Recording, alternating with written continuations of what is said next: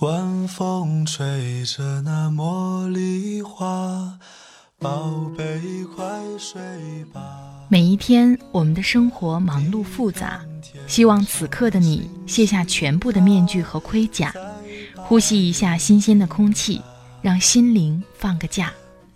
也许我的声音不够动听，但我的心足够真诚，希望能够带给你安静与祥和，在快速的节奏中。缓慢的生活，爱自己，爱人生。我是南方，愿我的声音与你一同成长。我会陪在你的身旁，为你轻轻唱。我会陪在你的身旁，伴你入梦乡。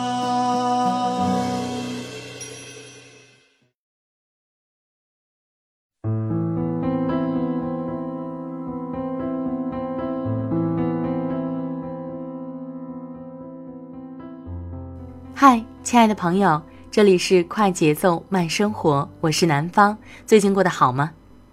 今天想和你分享的文章是来自木木的。有一件事比说走就走炫酷一千倍。说真的，看到木木这篇文章的时候，我想起了前段时间我的旅行。很多朋友呢都曾经问过我，你的旅行是说走就走吗？其实说真的，每一次的出发都要计划很久。要查阅很多的攻略，可能在旅行当中很多的选择都是随机的，是自由的，因为玩的时候就是为了开心嘛。但是在走之前，还是有计划、有秩序的比较好，这样也不会影响我们正常的工作，也不会影响我们在旅途当中的心情。希望听了这篇文章之后，你也能够明白，比说走就走更重要的是。我们有更好的心态去面对我们现在拥有的每一天的生活。好了，开始我们今天的分享吧。有一件事比说走就走炫酷一千倍。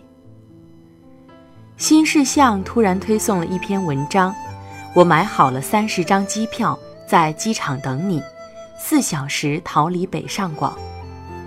从早上八点开始。只要能在四个小时之内赶到北京、上海、广州三个城市的机场，准备了三十张往返机票，不犹豫拎着包来说走就走。我点开看了明白，然后默默地关上了。这种抛下日常的说走就走，并不是小时候邻居家的小孩子吆喝一声，放下铅笔。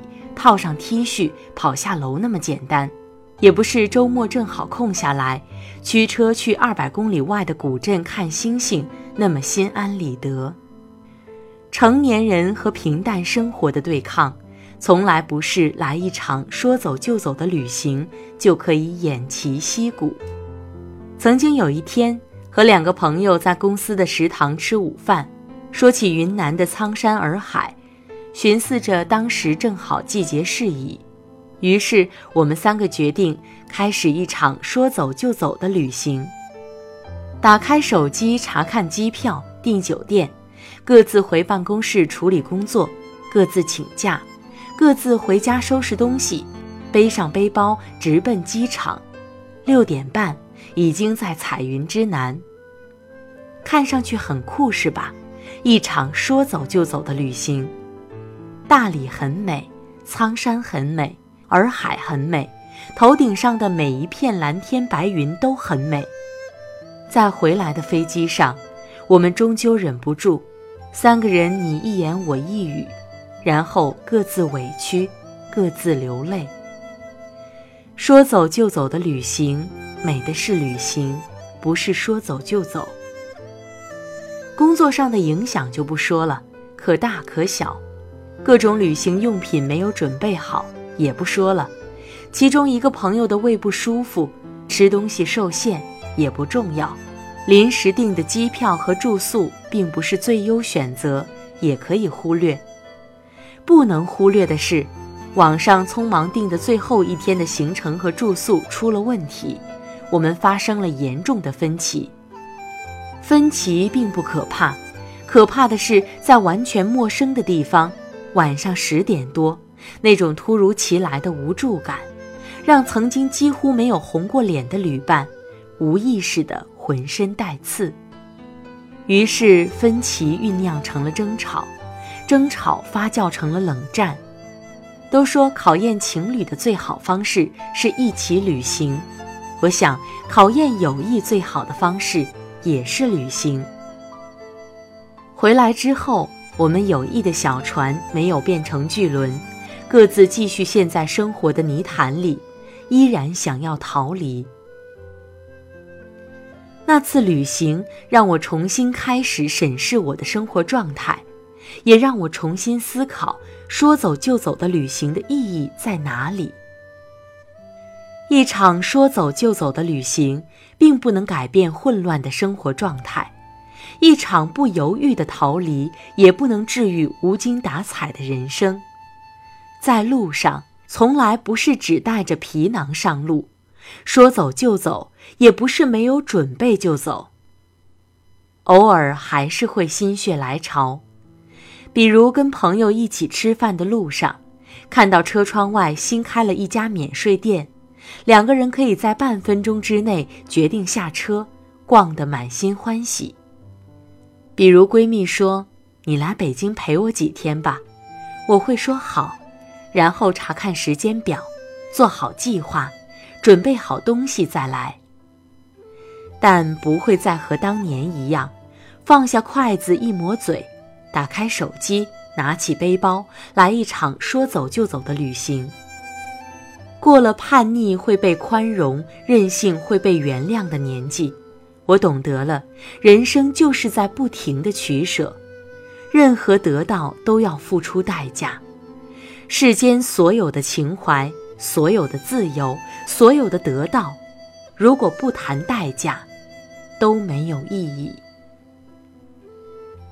于是谈起说走就走的旅行，不会在心头一热，甚至认为从工作状态直接切换到旅行状态，从到办公室的路上直接改变行程去机场，只不过是给自己一个理由，耍着小孩子脾气，还能心安理得。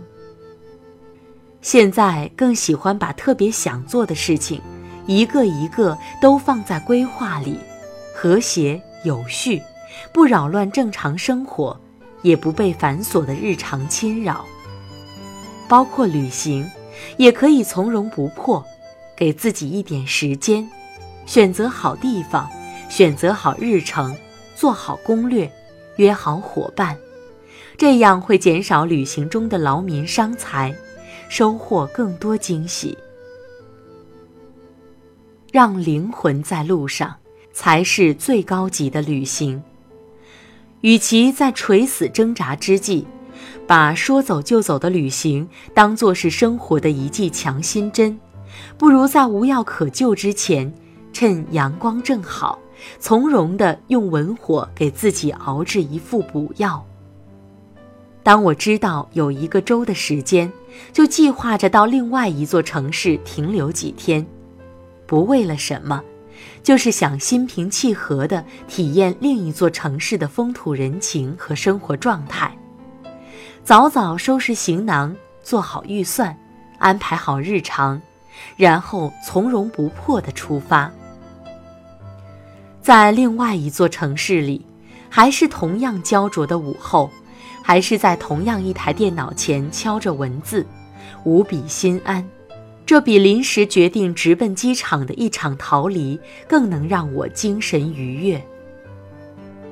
一个朋友刚刚结束了欧洲的十八天旅行，在这之前，他努力工作，积攒时间和费用，从半年前开始做了详细的计划，走哪条路线，在哪个城市停留几天，住宿和城际之间的车票也都订好了，旅行很愉快。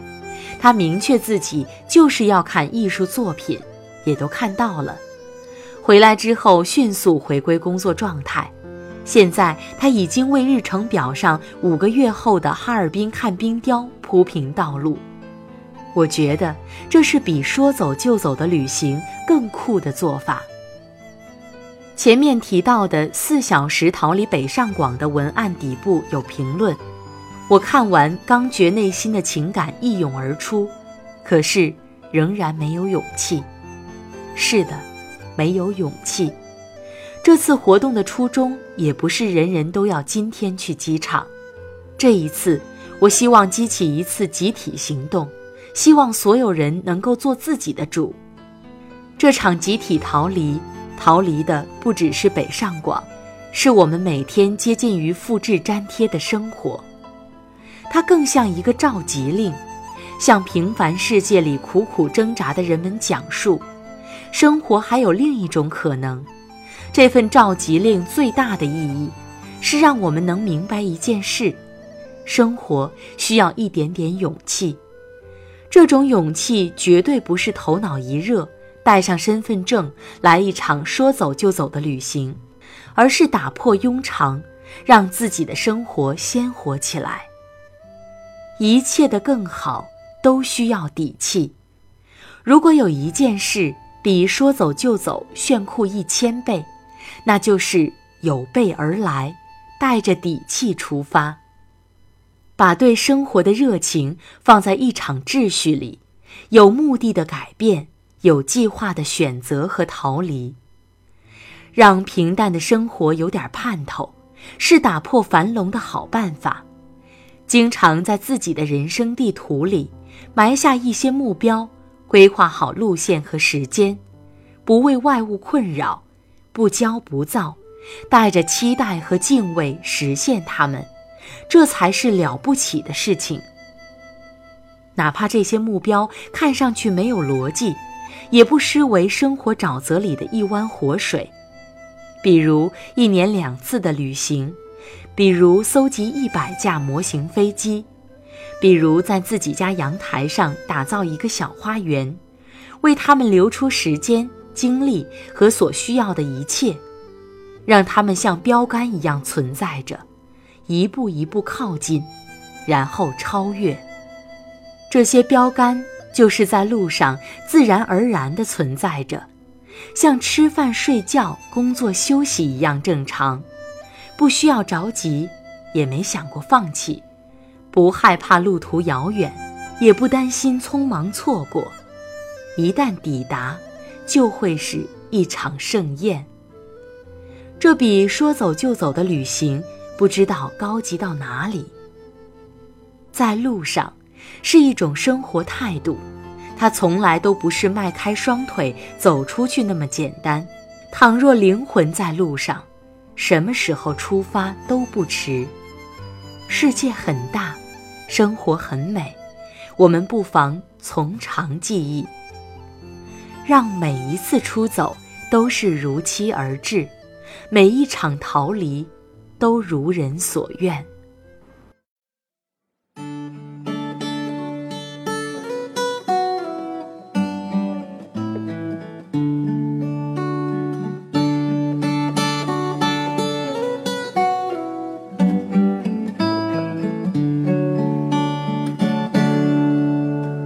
让我掉下眼泪的，不止昨夜的